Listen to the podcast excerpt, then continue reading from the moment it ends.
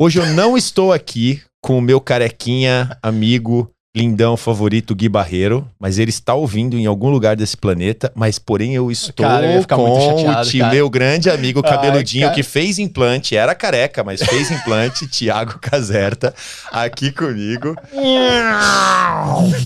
Cara, mas Muito tá bom. muito mais bonito, muito mais. Eu se fizesse não Muito ia dar certo, elegante. mas você ficou Cara, lindo, cara.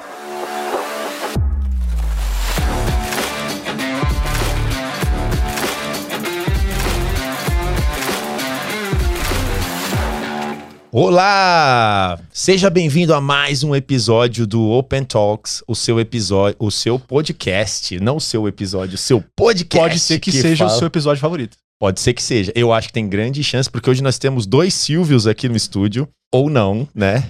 Dependendo de como Olha, o seja. Chico não vai falar isso, hein? É. Mas, Mas- por que temos dois? Poxa. Vai, Silvio!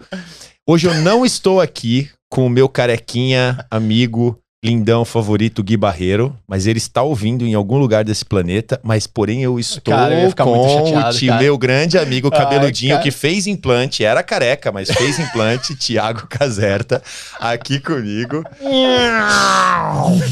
Cara, mas Muito tá bom. muito mais bonito, muito mais. Eu se fizesse não Muito ia dar certo, elegante. mas você ficou Cara, todo lindo, cara. dá certo, cara. Me passa o Beleza. contato depois. Lógico. É isso aí, cara. Mas o mais importante não é que nós estamos aqui. O mais importante é que nós temos um cara aqui que é muitas coisas. E vou começar falando pela parte mais importante, né? Ele conseguiu conquistar a Elis. Regina? É, não, é outra Elis. Muito mais legal que a Regina e mais viva que a Regina. Elis Regina morreu.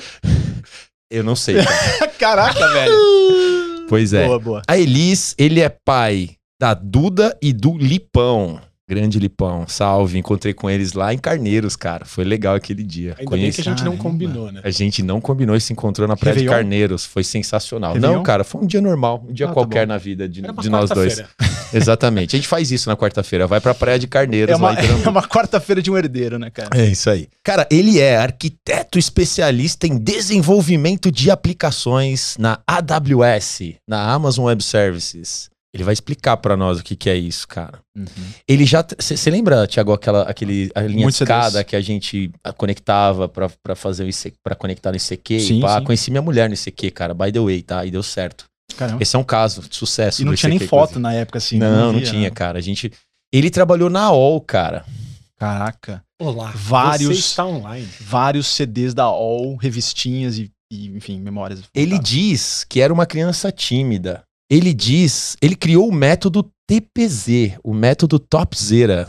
Era pra falar que TPZ significa topzera? Não já sei, falamos, mas eu né? já falei. Mas é legal porque veio. É que eu não gostei do nome TPZ, aí eu, eu gostei, gosto mais de cara. Topzera. Me lembra de DMZ, assim, sabe? É, nossa, essa daí é. É, tudo que tem três é bom, né? É bom. exatamente, exatamente, cara. E ele promete ajudar as pessoas que sofrem de glossofobia. Glossofobia. O que seria glossofobia? Cara, não sei, ele vai explicar Tá daqui a bom. pouco. Ele acabou de ser convidado para fazer uma série de outras coisas que nós vamos também falar bastante. E ele é nada mais, nada menos do que o Fernando Sapata. Fernando Sapata, seja bem-vindo.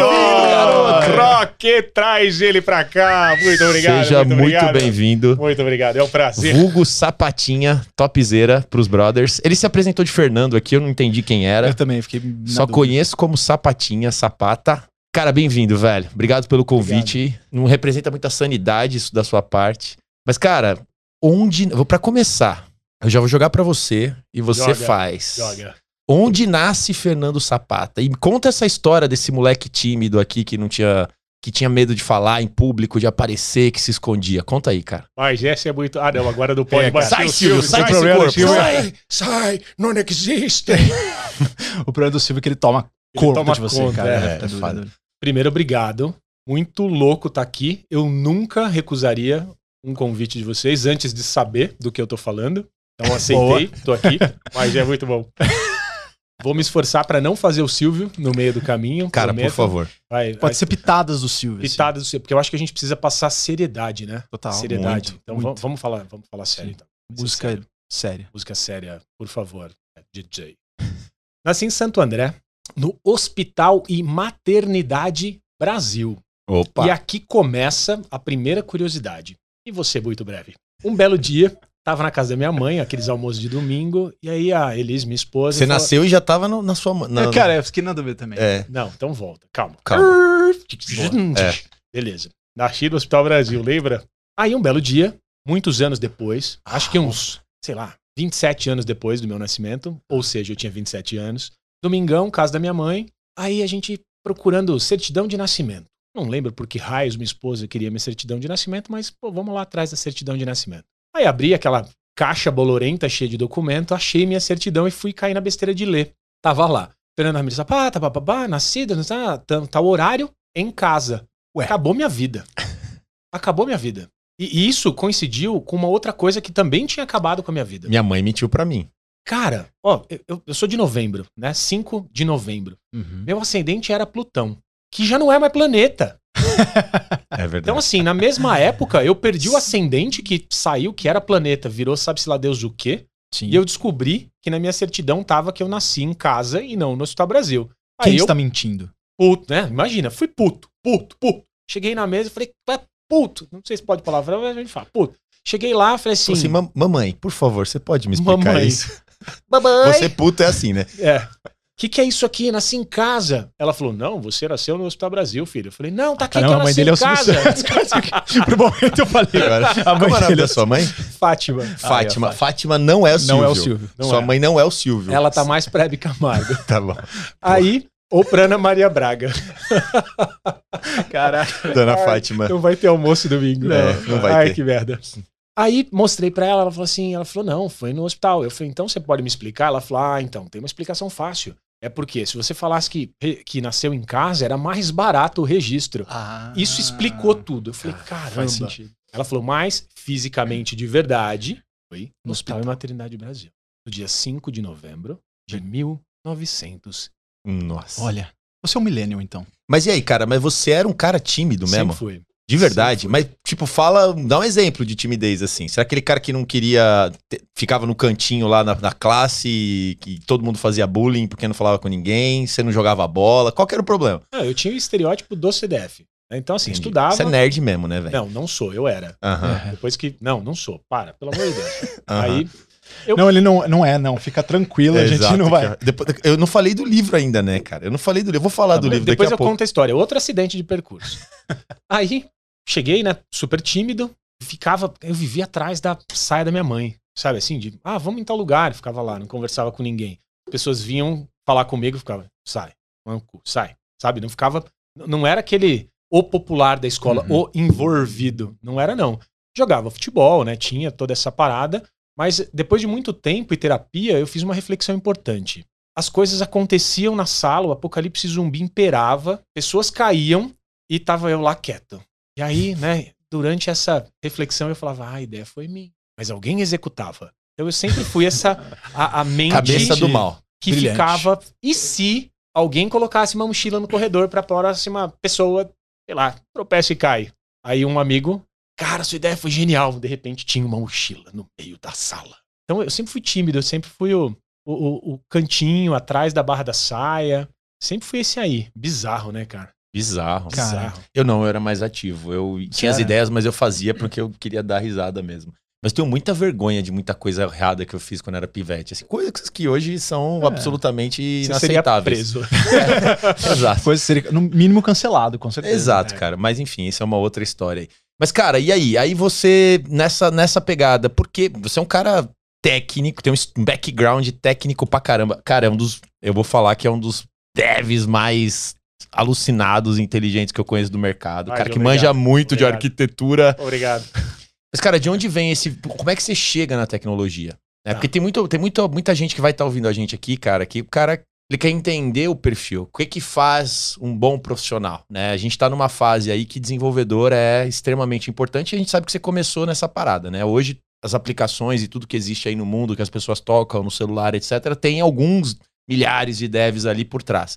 O que que te fez seguir esse caminho? O que que você acha que te fez se tornar, e eu estou falando, você não vai falar, mas se- tornar um excelente profissional nesse mercado? Vocês já ouviram falar num negócio chamado Feira de Utilidades Domésticas, a tal da UD? Uhum. Muito tempo atrás, Uhum. numa terra distante, longe Nunca da fui. civilização. Nunca Eu fui. já fui. Ah, Você eu já fui. foi? Eu fui. Caramba. UD era legal demais. Uhum. Pra quem né, é- não é dessa geração, o D era uma feira que acontecia lá no Expo Center Norte, gigantesca, Uhum. onde eram apresentados os eletrodomésticos do futuro. Então a gente tinha coisas incríveis, como videocassete, rádio com um carrossel giratório de 5 CDs. Depois vocês pesquisam aí o que que é Nossa, CD, que vocês sim, não vão lembrar o que é. Então eram coisas extremamente modernas. E uma, dessa, uma dessas coisas era um computador.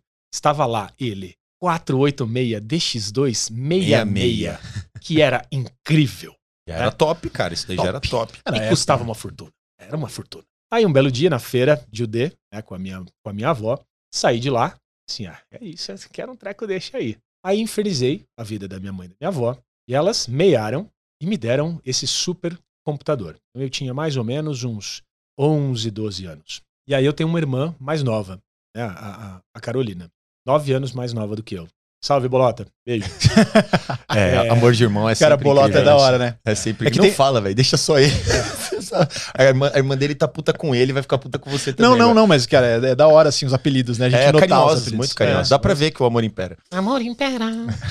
Aí, é, minha mãe sempre falava: você precisa brincar com a sua irmã. A diferença era muito grande. É. E aí eu precisei inventar algo que funcionasse. O que, que eu fiz?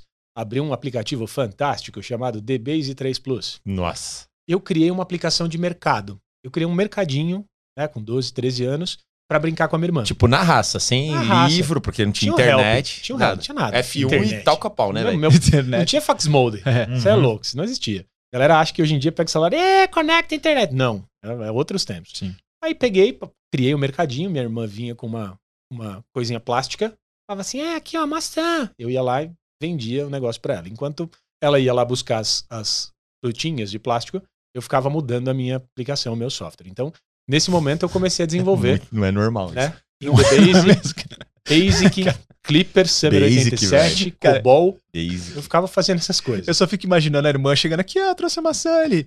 Peraí que tenho que debugar aqui. Deixa eu debugar a aplicação. É, não tá É. funcionando. Esse campo é, é, é, é- é inteiro, não é. Chave violada, né? Sei É. lá, alguma coisa assim. Não dá pra digitar 2,50 porque eu usei Inter. É, integer não pode. Não pode. Exato. É isso. E foi aí que eu comecei a- a- nesse mundo de desenvolvimento. Um aninho depois, meu tio comprou um posto de gasolina e ele precisava de um software. Aí eu comecei a desenvolver o software pro posto de gasolina dele. Então, aí eu começava a mexer com outras coisas. você viu que era sério. É, e aí eu fiquei nessa vida, né, desenvolvendo software para posto de gasolina. E aí já conhecia a tal da internet, né? E assim ia. Tinha um Wes Robotics lá pra conectar, né? Pô, Eu tinha um US Robotics, um Tricom 33 Com uma 600. topzera, velho. Muito bom. E aí eu fiquei nessa vibe até os 18 anos. Então até os 18 anos eu desenvolvia, usando aquela prática do melhor esforço. E aí eu me apaixonei por desenvolvimento e tecnologia, porque eu literalmente vi e entendi, com conhecimento de software, programação em geral, eu poderia fazer coisas que estavam na minha cabeça e que eu não precisava pedir para ninguém. Então eu Uhum. falava assim, nossa, e se eu fizesse um aplicativo para gravar compromissos, controle financeiro, sabe essas Uhum. loucuras? E eu comecei a fazer os meus. E o E teu aí per- eu- você acha que o teu perfil introspectivo também te ajudou? Porque de alguma forma ali era uma maneira de você martelar. A máquina era mais fácil de lidar do que as pessoas pra você naquele momento. Sim, sim, sem dúvida, porque né, tenho amigos daquela época até hoje, assim, lembranças óbvias de estamos brincando na rua, estamos fazendo isso, mas sempre tinha um momento do dia que eu tava ali com a máquina tentando descobrir algo diferente. Então, eh, inúmeras vezes eu ligava para minha mãe, falava assim: "Mãe, ferrou, preciso levar o computador lá no Inácio, que era a loja de computadores". e ela falou assim: "Por quê?". Eu falei: "Ah, parou de funcionar". E aí minha mãe tinha que pagar, na época, um valor alto para formatar a máquina, né, e colocar o sistema operacional e tudo mais. E aí eu ia, quebrava, ela pagava, ele arrumava. Aí uma hora eu falei assim, não, não é possível, né, tem que ser diferente. Eu aprendi a arrumar também. Então, é, é, todos os dias eu tinha um momento com a máquina, né, que era criar coisas, estudar e fazer coisas naquele momento inúteis, que depois eu entendi que fizeram muita diferença na minha carreira. Muito Muita legal. diferença. E, cara, você acabou se destacando com uma certa agilidade no mercado e liderar pessoas, muita, muitos times, você teve a oportunidade de liderar times, e, enfim, desenvolver também essa habilidade. Aí começa a mudar? Quando é que começa a mudar? Porque hoje você é um cara extremamente. Você é um comunicador, você é um estrategista de comunicação. A gente vai falar muito sobre isso. Quando é que começa? Quando é que você olha e fala assim, cara, olha, as pessoas não são tão ruins assim. Quero E conversar esse com elas. computador é legal, mas talvez não seja tão bom assim. Dá pra eu equilibrar um pouco mais as coisas. Quando é que isso vem? 18 anos, saí do posto, fui pra América Online. E aí. A OL. A OL, grande A AOL. Salve AOL, velho. olha só. Não, essa empresa era. Hoje, gente, hoje é uma finada, mas, cara, É. era uma empresa. Ela comprou a Time Warner. Né? É, Só pra você ter uma noção da grandeza. Exatamente. Cara, eu É lembro, bizarro. eu lembro de itens decorativos feitos com CDs da Uhum. OL, né, cara? Você lembra? árvore de. Natal. quem Árvore de nunca? Natal, claro. É, é, pode crer. Com um monte de coisa, né, a galera fez. E, e foi muito louco que na América Online eu entrei para fazer parte do time de atendimento. E aí tinha um, um, um amigo, foi ele, acho que começou essa, essa brincadeira de comunicação na minha vida, que foi o Diego. Diego Ribeiro, né? Carinhosamente a gente chama ele de, de, de tu, né? Porque as coisas de tu são grandes, ele é um grande cara. Entendeu? Piada, pegou? Pegou a piada? Boa, pegamos, pegamos. Boa. E aí tinha que treinar novos colaboradores. Então chegava lá a galera e falava, pô, precisa dar um treinamento. E aí um belo dia, de tu, me liga, já tinha celular nessa época. Ele falou assim: precisa dar um treinamento pra galera, eu não vou chegar. Eu falei, ah, tá bom, a galera espera. Ele falou, não, não, você vai. aí eu entrei na sala e falei, caramba. Então eu comecei de forma é, instintiva repetir aquilo que eu via ele fazendo. E super funcionava. Então, nessa hora, eu já era super sociável, né? Já estava no auge dos meus 18 anos. Era a sua melhor versão. Era a minha melhor mais, versão. mais, mais É. sociável possível. É isso. E aí eu, eu comecei a, a, a me desafiar de certa forma. Porque né, a American Online, na época, uma mega empresa, conhecia muita gente lá dentro, já era uma referência técnica. Passei a dar treinamento para os novos colaboradores. E aí foi, eu falei assim: caramba, gostei disso aqui. Estar num palco ou estar mais do que no palco, eu acho que o palco é, é- é a forma. Uhum. levar uma mensagem para as pessoas começou a fazer muito sentido para mim. E aí conecta com o que você falou de liderar equipes, enfim, eu, eu sempre tive um, um perfil é, é, de liderar, de, Uhum. de alguma maneira influenciar. Sem dúvida. E nunca foi aquela influência pensada, sabe? Não, vamos agora vir aqui porque a gente precisa levar o barco para esse lado, enfim, nunca. Uhum. Foi sempre muito natural. Quase É. que instintivo, assim. Muito, muito instintivo. E depois de muito tempo, muito tempo, muito tempo, eu entendi a motivação disso. E foi um aprendizado do palhaço. né? É uma frase que vale trazer para cá. O, o- o- um palhaço interessante é um palhaço interessado. E eu sempre fui muito interessado. Então eu acho que por eu ser interessado no que o outro tinha para me contar, eu me tornava interessante dentro daquele contexto. E as pessoas me ouviam. E aí, de forma natural, é, as pessoas olhavam e falavam: Não, que legal, vamos fazer algo juntos. E aí isso começou a drivar para o lado de, de, de liderança. Começou a descobrir isso, sei lá, quatro anos atrás. Cara, que legal, porque você falou que pra você, enquanto líder, e líder não é porque você colocava um badge de líder no peito, né? Mas Até por- porque não era. até porque não era. mas a liderança, ela, ela é muito mais ampla do que isso, né? Para que você fosse ouvido enquanto líder, você precisava ouvir as pessoas e se conectar a elas genuinamente. Esse é, o, é, o, é, o, é um aprendizado que hoje, né, para quem nos ouve e nos assiste, tivesse que dar uma dica, primeiro você tem que ouvir. Primeiro você só vai ouvir. E aí depois de refletir, você vai e fala.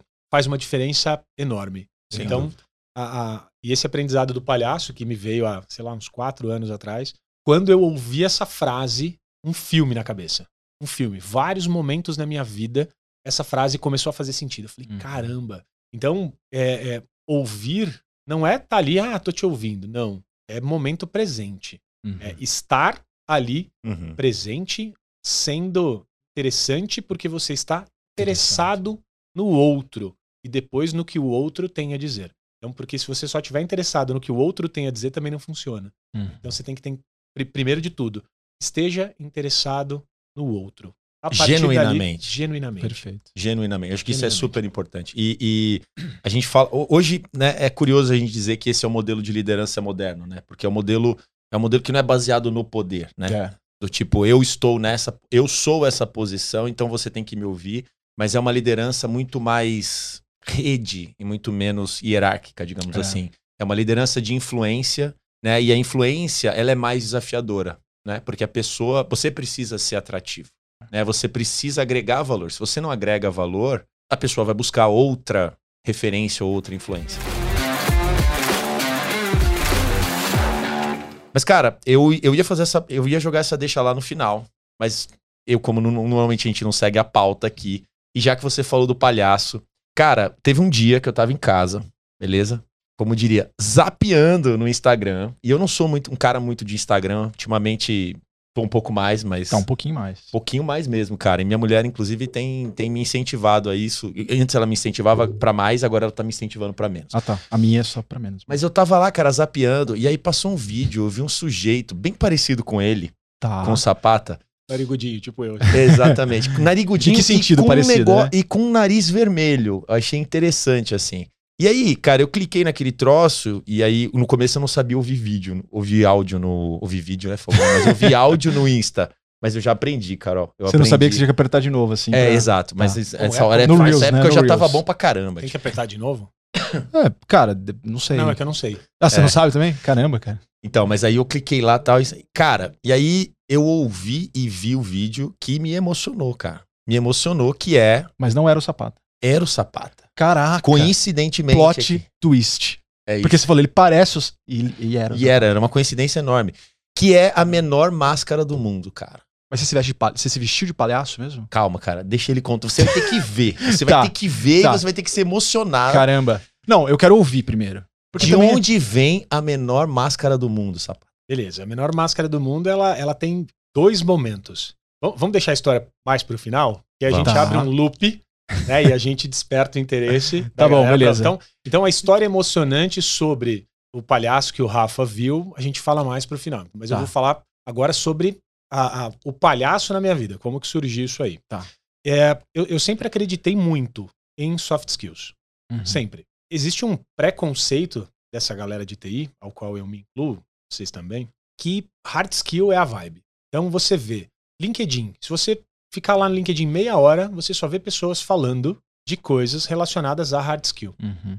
Nunca entendi, porque isso pra mim nunca fez sentido. Eu sempre fui autodidata. Então, como autodidata, eu olhava e falava assim: ah, preciso aprender tal coisa. Abre, vai lá, estuda e faz e tudo bem. E eu percebo que 98% dos profissionais de TI, eles investem, eles gastam dinheiro, tempo, buscando hard skills, não soft skills. Perfeito. Isso pra mim é algo que nunca fez sentido. Eu falei assim, não é possível. É, não é possível isso ser dessa maneira. E aí eu comecei a colocar dinheiro em soft skills. Sim, eu quero fazer cursos que vão me trazer um conhecimento diferente desse que eu aprendo sozinho. Furar essa bolha, né? Quero furar essa bolha. Uhum. E aí eu falei, o que eu vou fazer? Fui atrás, e, e, historicamente, né, um parênteses, eu, eu cheguei a fazer curso de piloto de avião, eu tenho breve, sabe, eu fiz umas coisas assim meio malucas.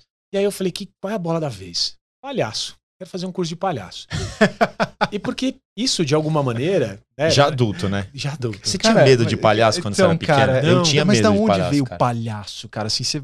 Não, palhaço, eu, eu entendo. Palhaço é uma figura extremamente profunda. Demais. Não, isso é extremamente verdade. profunda. Aquele filme, aliás, né, é sensacional. Sim, sim. Filme Palhaço. Eu não sei se você curte. Você curtiu esse filme? Sim. Eu acho sensacional. Extremamente Sim. profundo e reflexivo, em É. vários aspectos. A linguagem do palhaço, ela é profunda e re- e reflexiva. É. E aí eu tava num processo de. de- Mas eu tinha medo de palhaço, cara. É, eu nunca tive. Eu Eu tive. não, não tenho essa, essa visão. Essa Os meus memória. filhos têm, cara. É uma Sério, coisa, né? deve ser de pai pra É a minha esposa tem medo ruins, de né? palhaço. É, pode It, Ronald McDonald, É. que mais? Tem, sabe, Ah, tem o Coringa, né? Tipo- Coringa, Vovó Mafalda, Bozo. Cara, É vovó Mafalda eu tinha medo, cara. Da Então, vovó velho, Mafalda, cara. Bozo, eu tinha medo. É, ma- mas É. O, o palhaço entrou num processo de autoconhecimento. Eu olhei e, e- e tem uma. Ah, vamos contar a história, vai. Vai, vai, vamos conta, vai, história, vai, Não vai desenrola. ter jeito. Você Vai tá enrolando, jeito. mas eu não tô Não, vendo. cara. Então vai, não vai ter jeito. Bora, vamos lá. Um belo dia, na pandemia ainda, né, tava na, na, na, na pandemia, eu já tinha feito um curso de palhaço com o Márcio Balas. Uhum, Grande Márcio Balas. Grande, manda um abraço pro Márcio Balas. Abraço, Márcio Balas! É isso aí, muito bom. Jabá. É isso Aí ele depois eu- merece. Eu, pego o ingresso pro curso dele. Entendi. Aí fiz um curso de palhaço com balas, nessa minha vibe de soft skills e desenvolver habilidades diferentes, mas assim, num primeiro momento foi um curso isolado. Fiz improviso com ele também, porque eu Uhum. falei, ah, são habilidades legais, né? Mais Cara, teatrais de comunicação Super, né? E pra qualquer função. para claro. qualquer função. Qualquer É, função. improvisar, cara. Às vezes, numa tomada de decisão ali, você né, tem um insight. Numa né? reunião É que isso, você uma tá, reunião. cara, que vem alguma coisa que você não tá esperando. É, eu consigo imaginar uma reunião com o Sapata, ele, ah, vocês, olha, gente. Cara, Improvisei, né? Mudei pra Improvisei. voz Silvio Santos. É isso. E, e- e fiz alguns cursos, mas aquilo ainda não, não tinha uma, uma aplicação prática direta na minha Uhum. vida. Pandemia, né, aquele né, fechado, eu trabalhando remoto. Na época eu não estava na Amazon, eu tinha feito uma transição. Meu filho, Lipão, tava tipo na minha diagonal, assim, estudando com a minha esposa. E aí Lipão vai lá e fala pra minha esposa: Mamãe, papai não gosta de trabalhar no banco. Olhei pra ele e falei: Que foi, Lipão?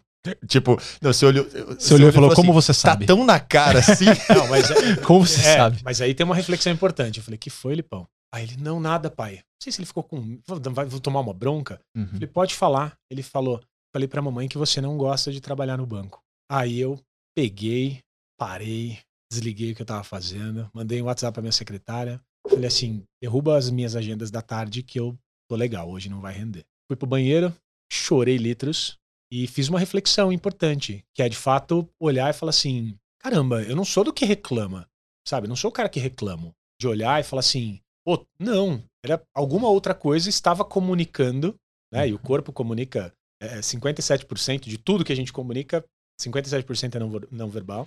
Aí eu, eu fiquei pensando, refletindo, tomei uma decisão, acabei saindo de lá, voltei para a Amazon e no momento da minha volta para a Amazon, conversando com, com, com o Gus, meu chefe, ele me deu um livro. Falou assim, ó, Simon Sinek, Contre o seu porquê, vou te ajudar. Uhum. Start with why. É isso aí. Aliás, é, vale muito. Cara, Aliás, vale um muito. abraço pro Gus. Um abraço pro Pô, achei que você ia falar um abraço pro Simon E Sinek. pro Simon Sinek. Por que Simon não? Por que não? Por que não? Why Por que not? não? Why not? ó, Simon, Sinek, Simon Sinek, hugs. cheers from Brazil. É né? Tipo, É, é. O, Simon, Aí- o Simon realmente tem um legado muito É. interessante. eu, eu, eu, cara, tive a oportunidade de uma palestra dele presencialmente, assim. O É. cara fora da curva. E, e quem estiver ouvindo a gente aqui quiser ouvir um podcast bom de verdade, é bom de verdade, tem um podcast dele, que é a Bit of Optimism. Uhum. Tem um episódio com a Brené Brown e o Adam Grant. Dois episódios, aliás, que são sensacionais, cara. Fantásticos. Sensacionais. Boa. E aí, nesse momento, fui, estudei meu porquê, cheguei à conclusão do meu why, e aí eu olhei, cara, Cara, vamos, vamos só dar- vamos só abrir um parênteses, porque eu acho que essa parada é bem importante. vai, vamos.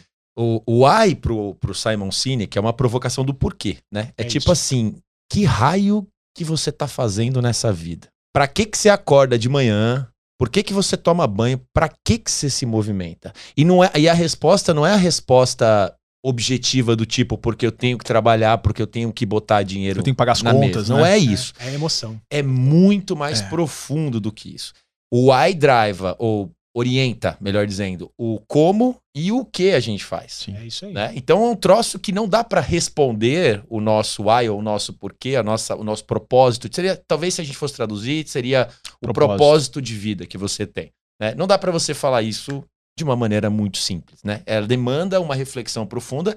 Cada um de nós tem um momento, talvez, de chegar nesse porquê É. ou de refinar. Talvez seja refinar.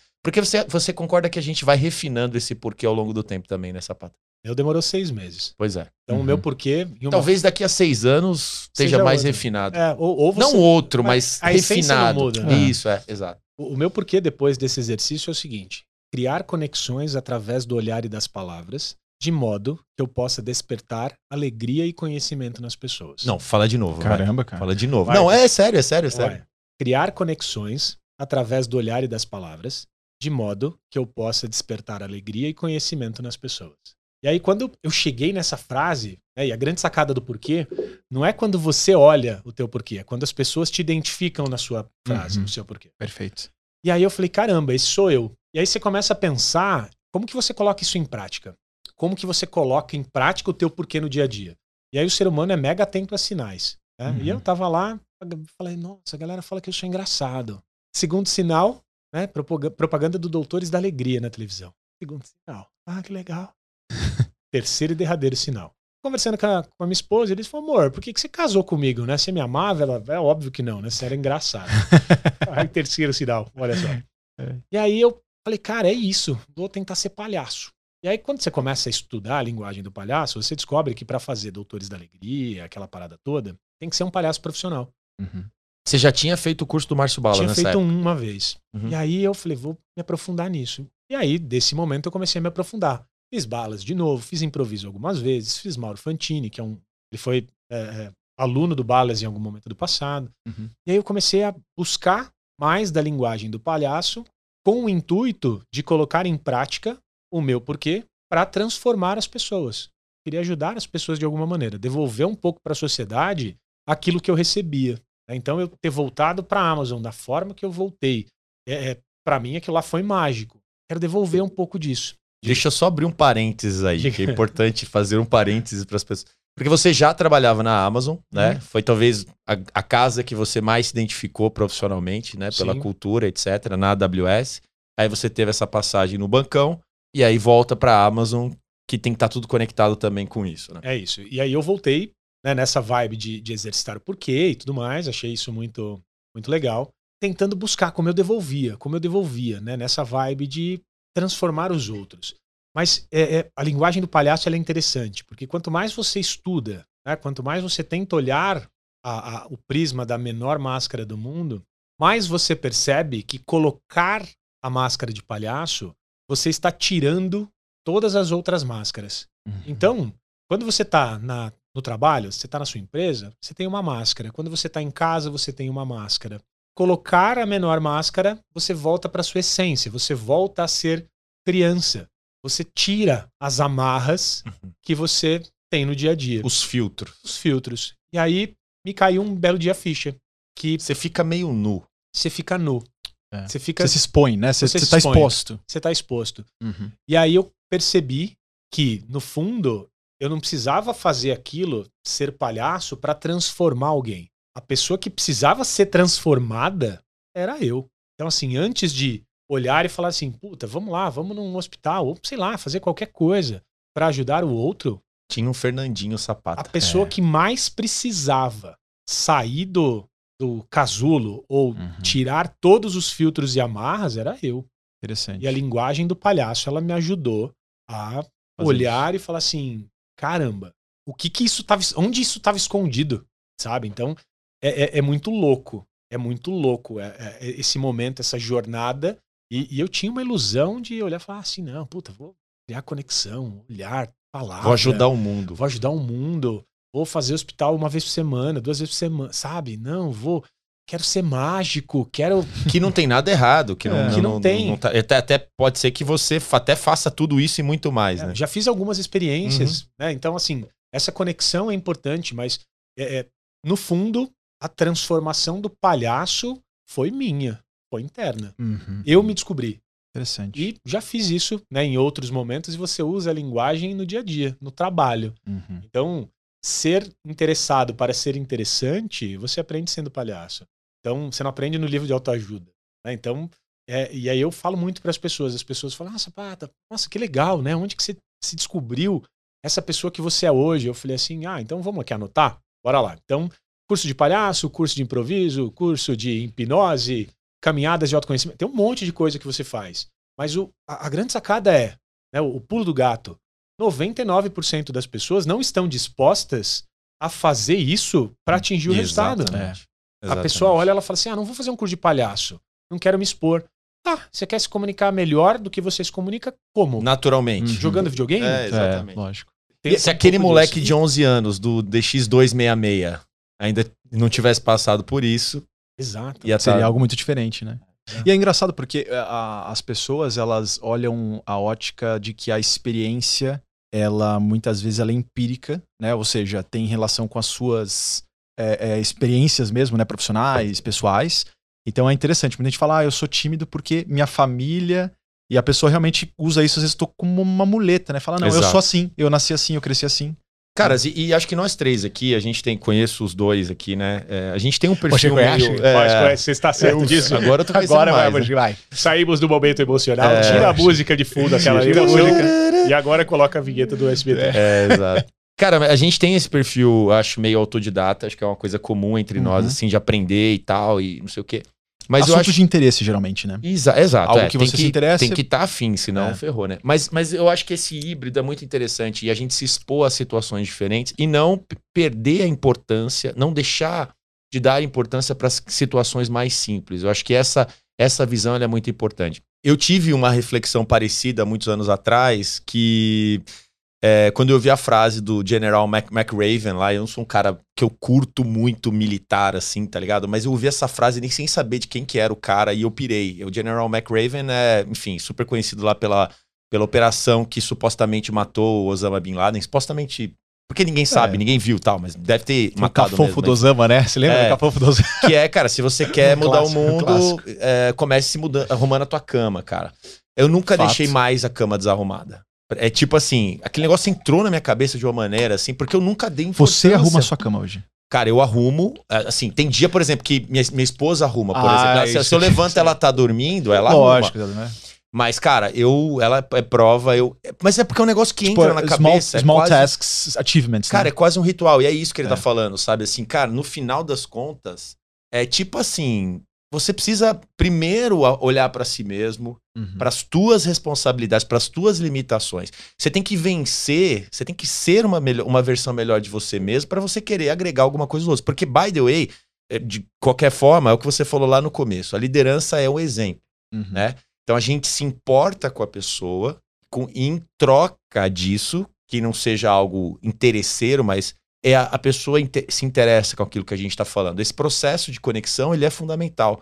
E ele só vai acontecer se a gente der o primeiro passo. Acho que Uhum. esse é um ponto importante, né? A gente é uma coisa tão óbvia, né? A gente trabalha para depois receber. A gente não Fato. começa recebendo para depois trabalhar. Uhum. né? Então tem que semear. Parabéns, velho, pela, pela transição. Parabéns pela coragem, né? Sim. De largar, de, de largar não, né? Mas de trocar uma dinâmica que até é mais materialista e, e, e, assim, não tem nada de errado nisso. A gente né, trabalha para ter o dinheiro, para poder dar uma, uma melhor condição para nossa família, para ir para Praia de Carneiros, e dentre outras. Numa quarta-feira. É, numa quarta-feira. De sunga branca. É isso aí. Isso. Mas Tomando mimosas. essa eu não me lembro da suva branca. Mas é isso, cara. E, e me conta um pouco assim. é, hoje, esse palhaço, né, essa menor máscara do mundo, ela se desdobrou em N outras coisas. E hoje você tem ajudado muita gente nesse caminho, né?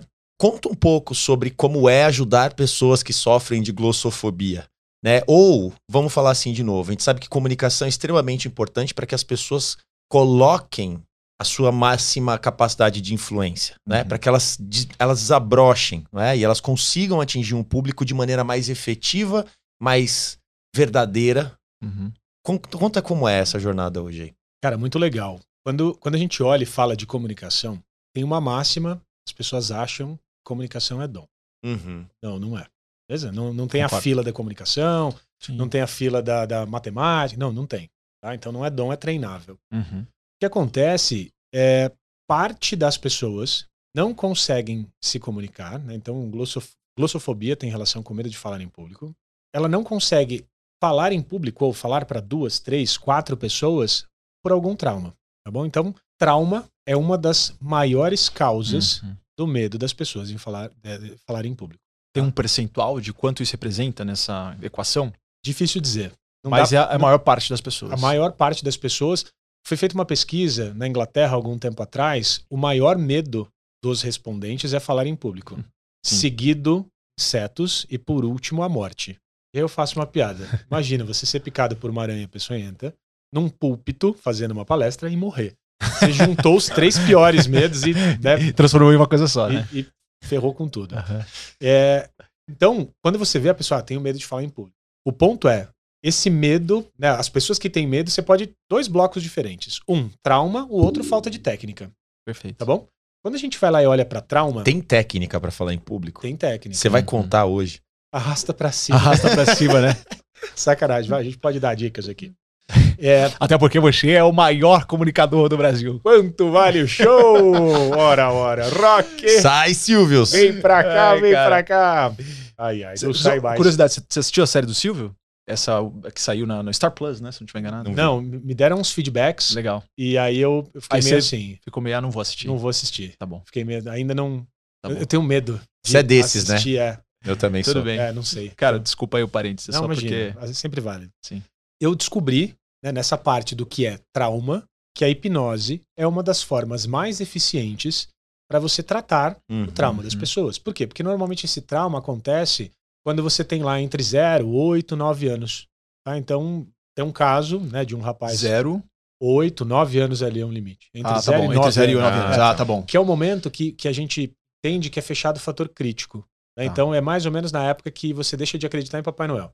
É quando você desenvolve os seus traumas, as suas É crenças limitantes, muitas É vezes. isso, é isso. Tá bom. Tudo dentro desse bloquinho. Interessante. E a hipnose te ajuda a entender Destravar o porquê tá lá. E aí, eu- Uhum. eu- um rapaz, há muito tempo que eu mentorei, ele.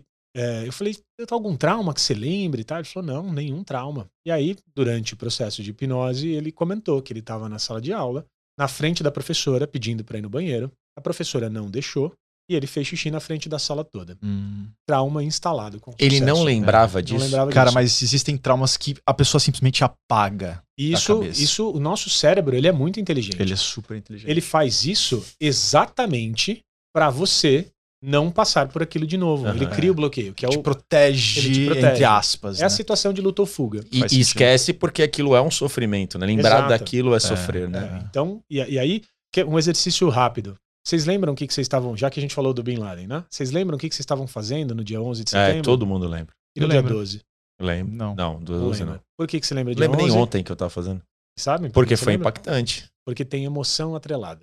Interessante. Então, o nosso cérebro, tudo que tem emoção atrelada, isso vai para o seu subconsciente e, dependendo do nível dessa emoção, o seu cérebro protege Uhum. para você não sentir mais aquilo. Então, na hora que você vai na frente de algumas pessoas, o cérebro ele tá olhando e ele fala assim: caramba, na frente de pessoas de novo, eu já vi essa cena. Uhum. E aí você fica, taquicardia, você começa a ficar Uhum. né, estragado, ou você trava, né, ou você vai ficar suando, ou você fala, não quero ficar aqui, vou fugir. Isso é uma proteção de um trauma. Uma vez o trauma resolvido, aí Como é que resolve o trauma? Peraí, cara, peraí. Vamos lá. Como é que o cara resolve o trauma? O cara que fez xixi lá na frente e tal. Vamos lá, É, vamos voltar pra uma- esse cara. Mas antes até tem uma pergunta, por exemplo, você falou que ele foi numa sessão de hipnose. Você, você que fez a sessão de hipnose com ele? fiz, ah, tá. ah, é, é, aí eu fui atrás. Você pode me hipnotizar agora? Posso. tá. a gente brinca de hipnose. Beleza. Mas, cara, até, até tem uma pergunta com relação a essa questão da infância, né? Porque dizem que a primeira infância, eh, ali até os 9 anos, como você falou, de fato tem uma influência muito grande. Você lembra de coisas assim da sua infância? Eu lembro muito pouco da minha infância, cara. Cara, eu Muito também pouco, lembro muito, pouco. Isso é bom ou é ruim? Pra você que tem uma visão mais científica de talvez ter estudado isso. É, eu lembro pouquíssimo da Ah, minha. Então, então, assim, acho que não, não, não tem uma normal. relação então normal, de bom né? ruim. Ufa, beleza. É, não É tem que, uma tipo, a minha esposa, por exemplo, ela lembra de coisas, assim, de, sei lá, quatro, mas aí, quatro, cinco anos, mas talvez tenha relação com a emoção. Sim. Então, de repente, ah, eu fui pra Disney com cinco anos de idade. Cara, é uma coisa assim, né? Fica marcado. Fica marcado. É. Eu já realmente eu não lembro, assim, eu falo, nossa, gente, com quatro, cinco anos, não lembro que eu tava, onde eu tava, o que eu fazia. Também não. Exato. Eu tenho, eu tenho Flashbacks, assim. né? flashbacks. Pequenos Isso flashbacks. normal, flashback normal. Mas, sob hipnose. E você tem que falar do cara que fez xixi na frente. Não, é, como é que esse cara, como é ele. que resolve esse cara? É, sob hipnose, tem um processo que as pessoas. é, existe um mito, fala, ah, não, regressão. Uhum. Né? Então, quando eu perguntei o que que vocês estavam fazendo em 11 de setembro, você acabou de fazer uma regressão. Sim. Você voltou, resgatou uma memória Fato. e trouxe ela aqui. Antes da gente começar a gravar, você não lembrava disso. E você não lembrou até eu falar. Então E você. isso é considerado subconsciente. Total. Perfeito. Total. E aí, você recebeu um, um estímulo para ter uma lembrança, né, e resgatar aquilo e trazer para cá de novo. Uhum. Quando a gente olha para tratar isso é terapia, tá? Então você olha, ah, fiz xixi, tá, terapia. Aí você tem linhas diferentes de terapia. Uhum. Perfeito. Aqui eu é, olho, e, né, tenho mentores nessa linha e já usei, né? Não atuo como hipnoterapeuta diariamente, mas já usei algumas vezes. A, a- extremamente eficiente. A hipnose em uma, duas sessões consegue ter resultados extremamente é, positivos. tá? Então, é, com esse rapaz foi assim: uma sessão de hipnose de duas, três horas, você faz o processo e aí ele ressignifica aquele trauma. né? Então é você adulto, olha e entende que tá tudo bem, né? aquilo lá aconteceu e tá tudo certo. Você re- re- ressignifica aquele processo e a partir dali é, é, esse trauma ele deixa de te incomodar na proporção que ele incomodava. Ainda tá lá, E sempre vai estar. Você só Sempre aprendeu vai. a trabalhar com aquilo, né? você aprendeu a lidar com a emoção. Perfeito. Então, terapias, é, linha freudiana, por exemplo, Uhum. é, segue essa mesma vibe. Poucas pessoas é, sabem, né? Freud foi hipnólogo. Então a galera fala, ah, hipnose, né? É, psicanálise tradicional, a galera tem uns, umas rixinhas. Ou isso ou aquilo, né? É, não, não é ou, é e, né? Uhum. Uhum. É e. Então, E tem também, acredito que uma, um aspecto científico por trás disso, né? Não é algo só. Que é o que você falou, né? Tudo está instalado ali. A gente tem uma super máquina, né? O nosso cérebro é, é muito complexo para se entender plenamente, né? E é o que você falou, às vezes talvez existem ferramentas para acessar isso, esse subconsciente, né? tem uma curiosidade legal sobre o que você falou de ciência, é muito louco. Hum. É, hipnose, né, existem milhares de estudos que comprovam a eficácia da hipnose cientificamente. E, muito louco, no Brasil, juridicamente, a hipnose ela é aceita dentro de um processo. Então, vamos supor, ah, é, eu estava lá na cena do crime e eu não lembro. Teve O que um aconteceu? ali, né? Você pode utilizar hipnose para lembrar como foi aquele momento. Uma placa, fazer um retrato falado. Uhum. É, é, então, a hipnose hoje ela é aceita no Brasil né, como um mecanismo para um processo, juridicamente. Uhum. Tá? Então, dentistas fazem hipnose, cursos de hipnose, para poder fazer um tratamento sem anestesia. Tatuagem. né? Essa tatuagem aqui de trás, do Caminho da Fé, inclusive hoje faz um ano que eu estava no Caminho da Fé, eu fiz sobre hipnose. Você não sente dor. Então, hipnose tem um monte de, de práticas legais. Daria pra gente falar horas de hipnose. Muito bom, cara. Faz um ano que você fez o Caminho da Fé. Um ano hoje, O que- completou e hoje. o que que te faz ir lá e, e- e fazer o Caminho da Fé? O que que te motiva a isso? Autoconhecimento. Ainda naquela vibe do soft skills, que é Fazer várias coisas pra. como que eu olho pra dentro. Né? Eu acredito muito no modelo de, de aprendizado e de imersão. Uhum. Então, pra mim, o, o caminho, o caminho da fé, Sai do ambiente que você está acostumado exato. e vai para um outro ambiente diferente, dentro de um cenário diferente, para despertar? E é, uma reflexão um mais profunda. né? Tem um desafio de fazer uma caminhada de Sim. cento e tantos quilômetros em quatro dias. É, como seria aquilo? né? E, e eu tenho uma hérnia na L4 L5 na, na S1. Abraço, doutor Alberto. Poxa, tem- alguma que tá Não, boa? Ah, o- o- É da lombar. É, A orelha tá bem. Tá a orelha boa. tá boa. Tá boa. E aí eu, eu fiquei apreensivo. Falei, como vai ser no caminho é, com a hérnia? Porque na época que eu tinha as crises, eu não ficava 15 minutos em pé. Uhum. Me doía. Em um dos reinventos que a gente tava junto, a gente tava na fila daquele do beisebol. Não sei se você lembra. Pra Lembro. mim, isso aqui é muito marcado na minha cabeça. Tava eu, você e seu irmão, Foi emocional, né? né? E, e a gente tava na fila do beisebol lá, a gente tava aguardando. Eu tava agachado, porque eu não tava aguentando de dor. Uhum. Né? E Tô minha ligado, hérnia. agora eu lembrei. Você lembra disso? Agora então era minha hérnia. Eu Ele não estava voltei- chorando, ele estava com, com dor É, mesmo. né? minha perna adormece, né? Caramba. E aí, nessa da nessa vibe, né, de, de me desafiar, eu falei, pô, vou lá. E aí eu tinha uma expectativa, né, Rafa, de falar assim, tá bom, quando eu chegar em Aparecida, ao final do processo, o que eu vou fazer? Você fica, né, pensando nisso. E é um exercício de desapego, porque na hora que você decide fazer o caminho, tem uma lista de coisas que você vai levar. Fala assim, ah, você vai levar três cuecas, assim, mas são quatro dias. Leva três cuecas que dá.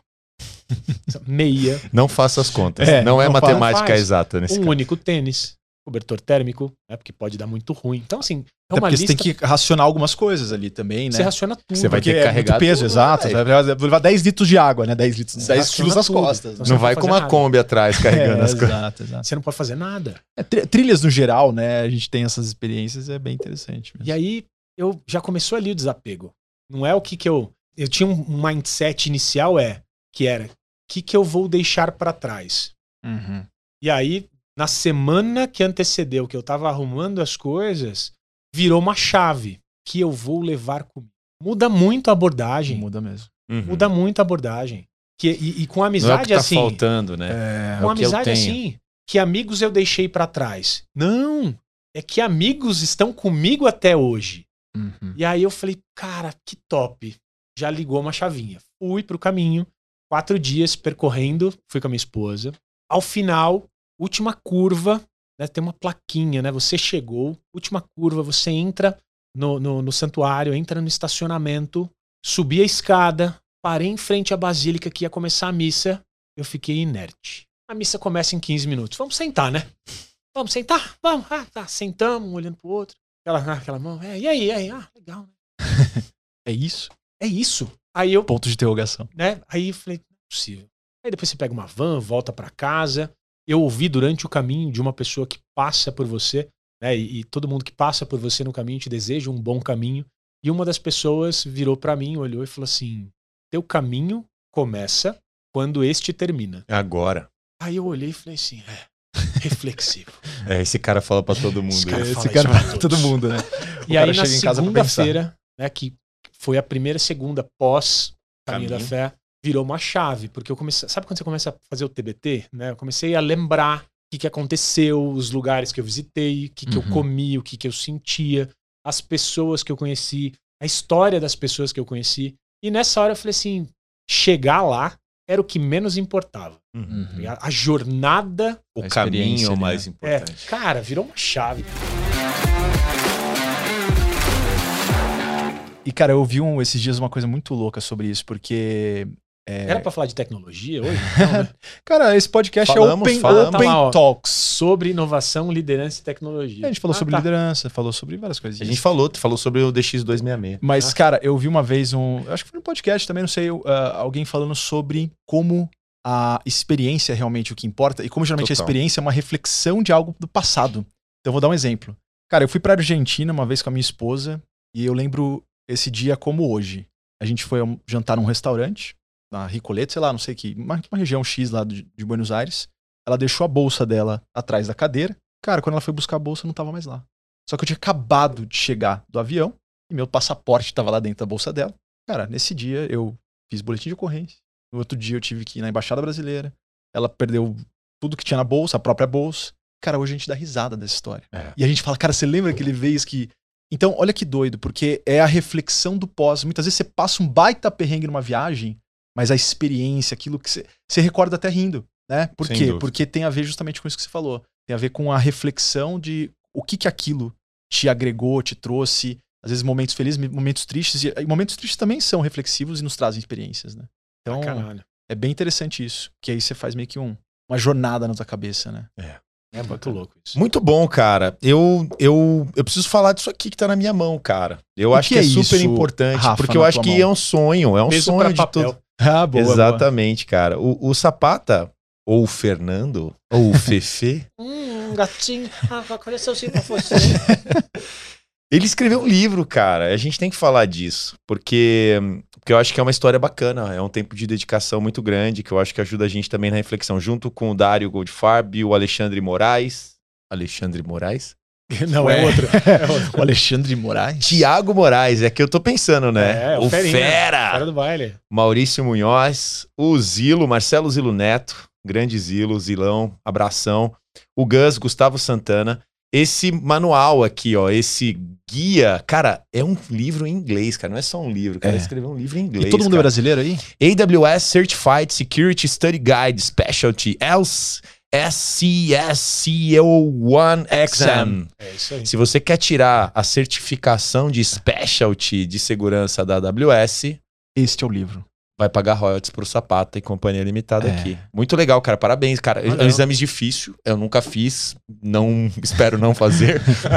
mas é um, é, uma é, um, é, um, é um exame que, cara, paga muito bem quem tem. Vamos falar real aqui, né? A gente sabe não só, não só para que as pessoas façam com dinheiro, mas também, cara, vamos lá. Pensando em hard skills é bom e faz bem, ajuda as pessoas a se E, e, desenvolverem. cara, mais que escreveu o livro, eu tô vendo aqui, ó. Over 100 electronic flashcards. Ou seja, tem recursos digitais ainda, né, Exato, atrás aqui, tem. pelo que eu tô entendendo. Caramba, meu. Cara, os caras. ga- E eu ganhei. Você ganhou? ganhei. ganhou? Que gente. O podcast ganhou, não é brincadeira, é ganhei, verdade. eu ganhei. Deixa na prateleira. Mas, cara, eu queria que você falasse um pouquinho sobre a experiência de escrever um livro. Eu acho que isso é legal, porque tem muita gente. Aqui a gente tá falando de um livro extremamente técnico, Super é para um técnico, público de nicho. Mas exige dedicação, né, Porra, cara, entendeu? E, e assim, por ser técnico, você não tem, tem muita licença poética, né, bicho? Tem que Nenhuma. falar real, né, velho? não Se é tem. zero, é zero, se é um, é um. This tem meios, is. meio, né? Como que é? Qual que é essa experiência, cara? Me conta o que, que transformou você, o que, que te ajudou.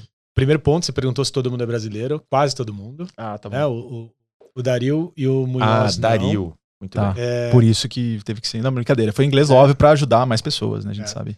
E... Tem, vai sair versão em português? Só por curiosidade. Não, Não, sem, inglês. sem previsão para português. Pra voltar aquele tema que a gente fala que o inglês é, tão, é, é super importante na carreira Exatamente, técnica, cara. né? Até mais importante muitas vezes o conhecimento técnico, porque olha, Exato. você não vai ter acesso a isso se não falar inglês. E, e vocês fizeram um livro pro mundo, né? Exato, exato. Fizeram Sim, um foi livro lançado pro mundo. nos Por isso, é Unidos. só pra galera entender que não é porque assim, ah, eu quero ser legal, É. eu quero ser ferra... eu quero ser ferradão e faço um livro em inglês, porque eu sou bom. Não, é porque a- o objetivo era que atingisse o maior público possível global, né? A, a é, Cybex que fala? Isso. A Cybex, ela é americana? A- Americana. A, editora. Ah, que Isso, legal. Foi lançado, foi lançado lá. Mas esse livro tem uma história interessante. O, o, o- Zilão, é, um belo dia, estava em casa, deitado já.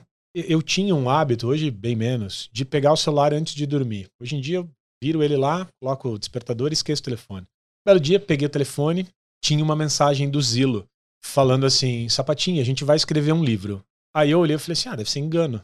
Nem respondendo. Foda-se. Larguei lá, ignorei. Aí peguei, né? Falei assim: ah, legal, do que, né? No outro dia. Aí, certificação de segurança. Aí eu mandei um kkkk, É, mas, mas né? Quem sou eu na fila do pão? Zilo? né? É um dos nomes. É, pra quem não conhece, o Zilo é um dos nomes mais referências do mercado de É. segurança do Brasil, né? É um, ele é um monstro Sim. nessa, nessa vibe. Aí eu mandei um kkkk. Tá tudo certo. Não, é engano, certeza.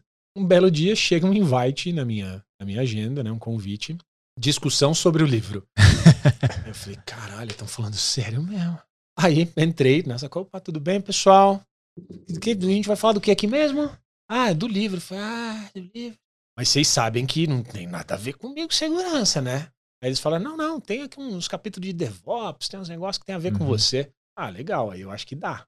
Quando você fala de escrever um livro, você vai do, do êxtase, né, da animação máxima, a um momento de falar assim, caramba, eu vou fazer um livro. E na hora que você senta, o primeiro dia para escrever a sua primeira frase, você vai pro inferno. Você vai ao fundo do poço O que eu vim fazer aqui? é a primeira coisa que você pensa. Porque aí, normalmente, você fala, pô, qual, qual é o tamanho do capítulo, né? Você tem toda essa dinâmica. E depois ainda você fala, por que que eu topei fazer isso em inglês, né? E aí muda tudo, né? Porque eu, eu já fiz um, um rabisco de um livro no passado, em português, já não é simples. É. E aí falei, pô, vamos lá, né? Conversei com alguns amigos que, que já tinham feito o livro. E aí, um deles me falou assim, ele falou, ó, teu cérebro, ele tem uma dificuldade ímpar em pensar em outro idioma. Isso para todos os seres humanos, até para aquele que já está morando lá um tempo. Uhum. É que o que acontece é que ao longo do tempo, o cansaço mental ele diminui. Ele falou, então, recomendação, escreva do jeito que vier na tua cabeça. Português, inglês, tal, tal, tal. Depois, em algum momento, você vai fazer um processo de tradução e vai refinar. Uhum. Aí, o Gus falou assim, eu desenvolvi um método. O método dele chama vômito. Aí ele falou, ó, você tem que escrever sem parar e só não vale apertar backspace. ah, tá errado. É meio brainstorm o negócio. É, Vai. vai. Então, e aí você vai. E aí eu comecei a usar o método do Gus, do vômito. Cara, e o Gus é um cara. Você olha pro Gus, ele não, não vai criar um. Você olha pra ele, cara certinho, tranquilo, É sereno. Ele não vai dar esse não nome, fala né? palavrão. Ele não vai dar esse nome dar pro método dele. Pô, Gus, você me É. surpreendeu aqui, Ó, cara. eu, eu acho que o TPZ tá ficando legal. É. né? Você começou a entender de onde vem? O TPZ foi, foi melhor. Aí você vai, vomita tudo. Depois você vai fazer uma primeira revisão para aquilo fazer sentido. Aí eu fazia mais uma revisão para terminar de traduzir eventuais palavras em português, porque eu tentei fazer a maior parte em inglês que eu conseguisse. Sim. E depois daquilo, né, o Gus vinha para fazer o que a gente chamava de dar a boniteza no Uhum. texto, que era com esta palavra, esta cola mais. E aí, porque o Gus já tem um livro publicado também, Uhum. Aí ele foi lá, desenrolou, né? Tudo aquilo ficava bonito, a gente mandava para editora. A editora fazia o processo de revisão e voltava. Quando você acha que você acabou o capítulo, ele volta. É, É. tipo um bumerangue. Vai, capítulo! Uou, uou, uou, uou, uou, uou, uau, uau, uau, uau, pá, na tua cara. Aí você tem que arrumar. Aí Sim. você manda de novo pra editora. E assim vai. Dá uma raivinha da editora? Ah, não, né? Que você sabe que eles estão falando. É porque coisa- a, a culpa não é deles, A né, merda cara? é tua, né? A culpa não é deles, a culpa é do culpa cara é que tá nossa. escrevendo, né? E aí juntamos, né, toda essa, toda essa galera de peso para escrever, cada um dentro da tua especialidade. E aí manda para editora, aí né, faz todo o processo, flashcards, exercícios, tudo que tinha que fazer, telas, né, printa a tela para os labs, né, faz Uhum. tudo isso para garantir que tá funcionando e tal. Manda para editora, aí depois eles terminam a edição. Na hora que você fala, tá pronto, vamos lançar no dia tal, aí você fica ansioso, né? Vou entrar na Amazon para ver se vai. Ai, caramba, vai na Amazon, cadê? Cadê? E aí na hora que aparece lá, você fala assim, caramba, Cheguei. é isso. É. É isso. Você tira um aí- print? Você tirou um print? Já tava até hoje, né? Tirei um print. e aí, bom, quando né? chega o físico, que você pega, É diferente, né? você fala assim, caramba, dá, dá um orgulho. É tipo um filho, assim. É, é tipo um filho. É tipo um Né? filho, dá um orgulho. É muito legal. Você fala assim, cara, fiz parte desse projeto, porque é um projeto de muitas mãos. Claro. É. Desde os revisores técnicos, né? O Dani Garcia também tá, tava com a gente aí. Os revisores técnicos que ficavam né, no- no- nos Estados Unidos, enfim, Sim.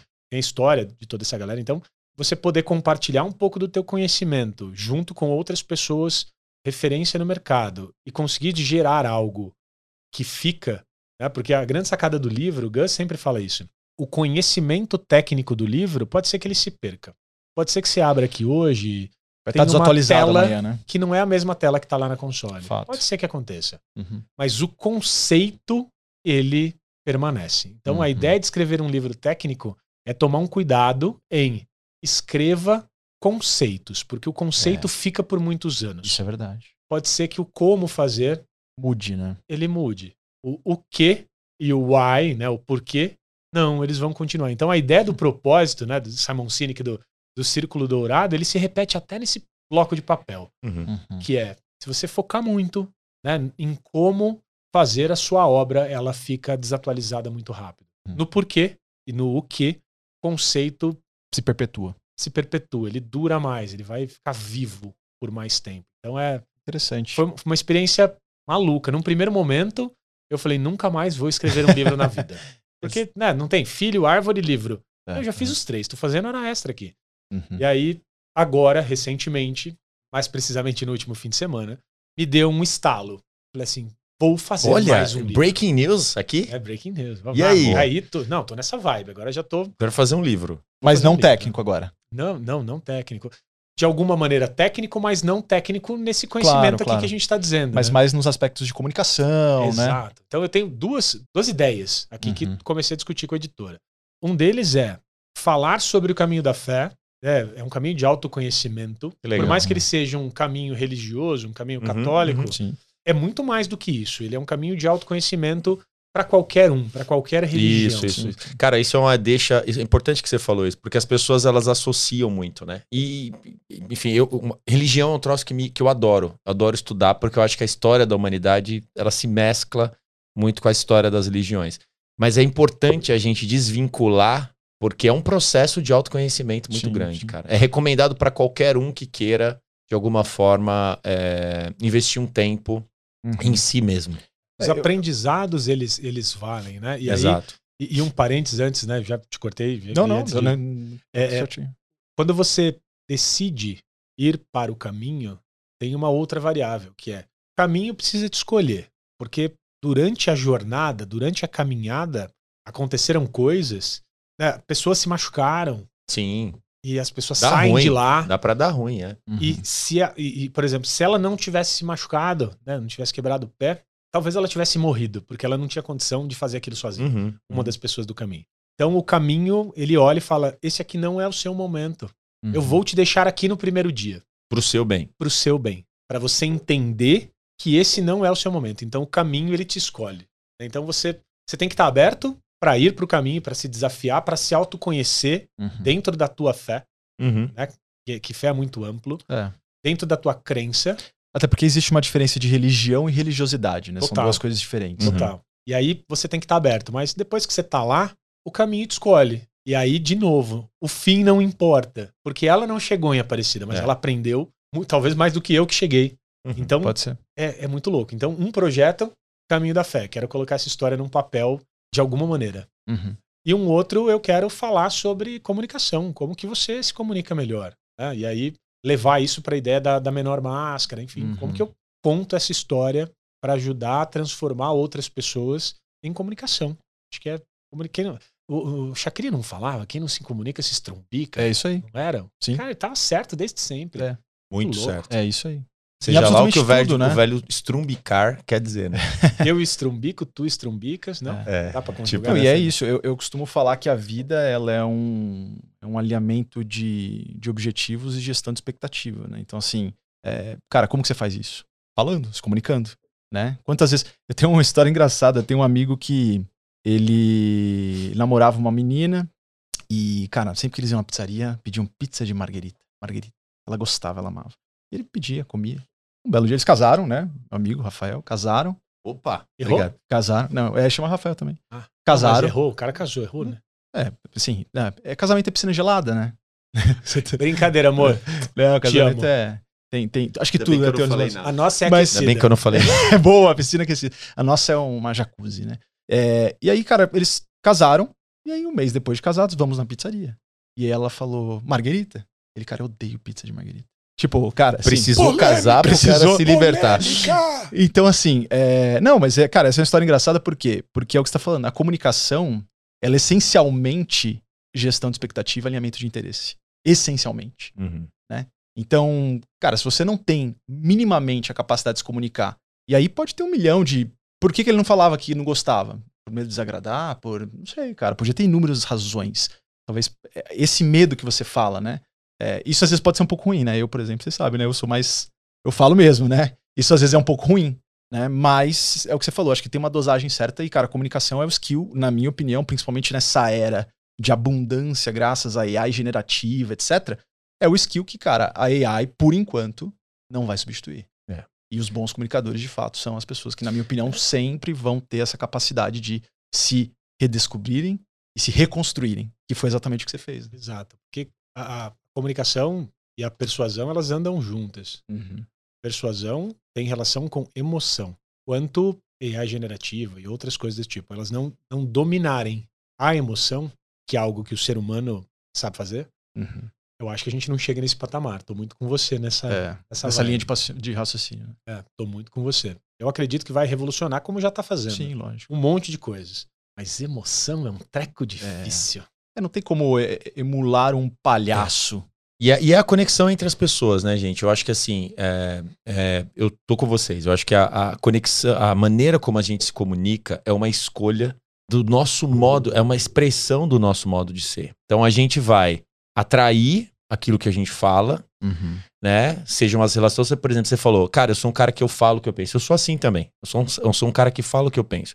Só que tem um ponto. Eu gosto de pessoas que falam o que pensam. A minha maior dificuldade em comunicar e me relacionar com pessoas é, quando a pessoa, quando você percebe que a pessoa não fala na sua cara aquilo que ela, pensa. espera. É, E parece uma coisa tão óbvia, mas ela não é. Às vezes pessoa, não é que a pessoa não fala porque ela é má e porque ela quer falar pelas costas. Às vezes ela não consegue falar.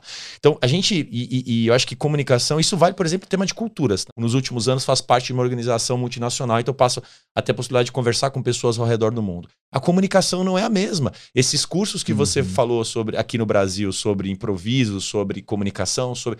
Eles não vão funcionar na Índia, ou no México, ou talvez em Uhum. outros lugares. E tá tudo bem né? Porque é a maneira como a gente se expressa. Então, eu acho que invariavelmente se comunicar é fazer escolhas. Né? A gente faz escolhas. E quando você escolhe algo, você deixa de escolher outras coisas, você renuncia, a Renuncia. outras coisas.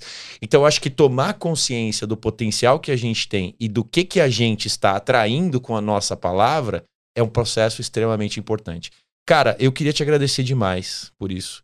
De verdade mesmo. Eu acho que Uma aula É, de comunicação. uma aula de aqui. comunicação, exatamente, cara. Eu acho que super importante para tudo isso, né? A gente, é, acho que a sua carreira em tecnologia extremamente vitoriosa. Você é um cara de sucesso. Você participa, você faz parte hoje de uma das maiores organizações de tecnologia do mundo, que é a AWS, né? Subsidiária da Amazon.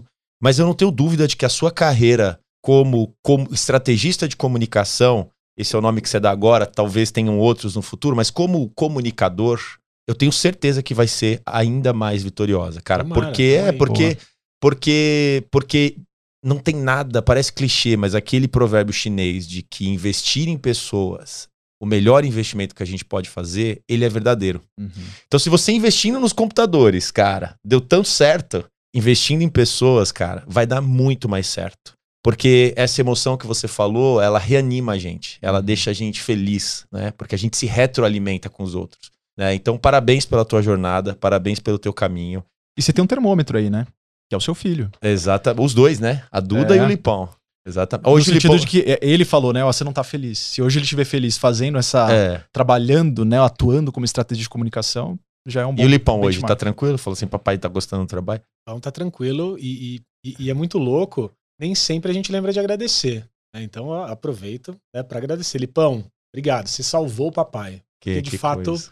É, a gente não sabe, né? Puta, o que, que pode acontecer com um, um ser humano, uma pessoa que está fazendo algo que ela não está feliz? Até, o- até onde vai? né? Então, É. é, é, isso que o Lipe fez de forma ingênua, Comunicação direta e objetiva. Ele já, já Ingênuo, mostrou, né? né? Ali a comunicação dele de alguma maneira, né? né? E, e super me ajudou a tomar uma decisão. E parabéns por ter ouvido ele, cara. Porque, demais. porque é isso. Às vezes nós, quanto pais, a gente se coloca na posição de líder de que a gente está sempre É. ensinando. Mas o quanto as crianças, às vezes, com as perguntas fora da caixinha deles, tocam em pontos extremamente sensíveis. Eu queria te pedir duas coisas. Uma, como é que a galera te encontra?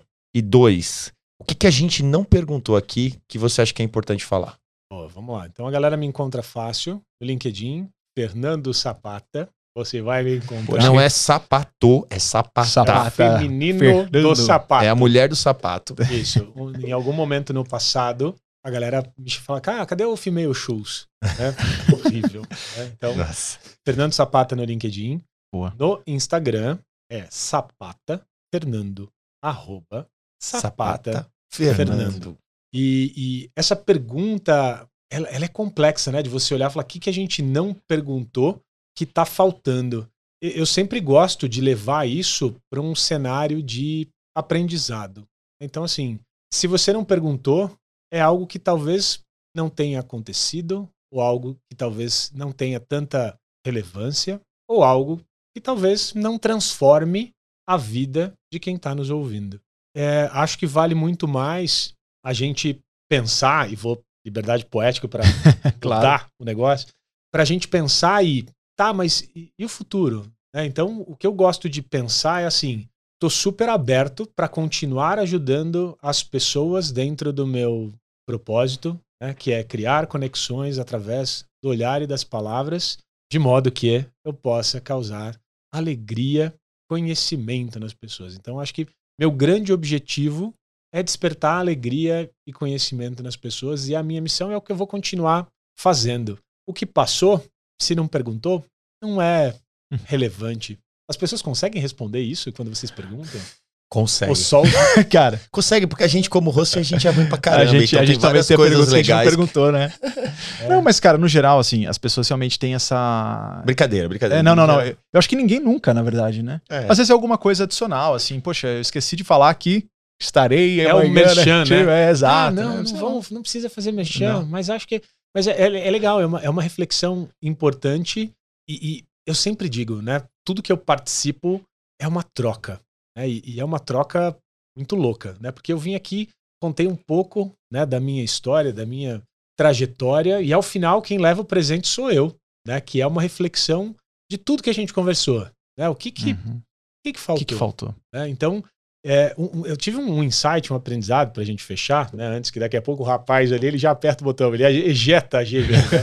é, é que gratidão virou meio, meio clichê. É. né? As pessoas viram Uhum. e falam assim, ah, tá, gratidão. E eu participei de uma, uma imersão no último fim de semana, né, de comunicação Ah, oratória. muito bom. A gente precisa falar disso também. Isso é um Não, bom só um parênteses pra linkar com o que eu falei, nem fique em paz. Que, que é arrasta pra cima, né? As pessoas acham sobre isso lá no É, Instagram. é, aquele- Sapata Fer... É. Arroba Sapata Fernando. É, e, e- e quando eu cheguei na sexta-feira nessa imersão, foi uma imersão com o Johnny Galvão, rei do storytelling, papa do storytelling aqui no, no Brasil, Denis Pena, que é o fundador da Apolo Palestrantes, e o Marcelo Marrom, comediante e um monte de outras coisas que a gente pode dizer que ele faz.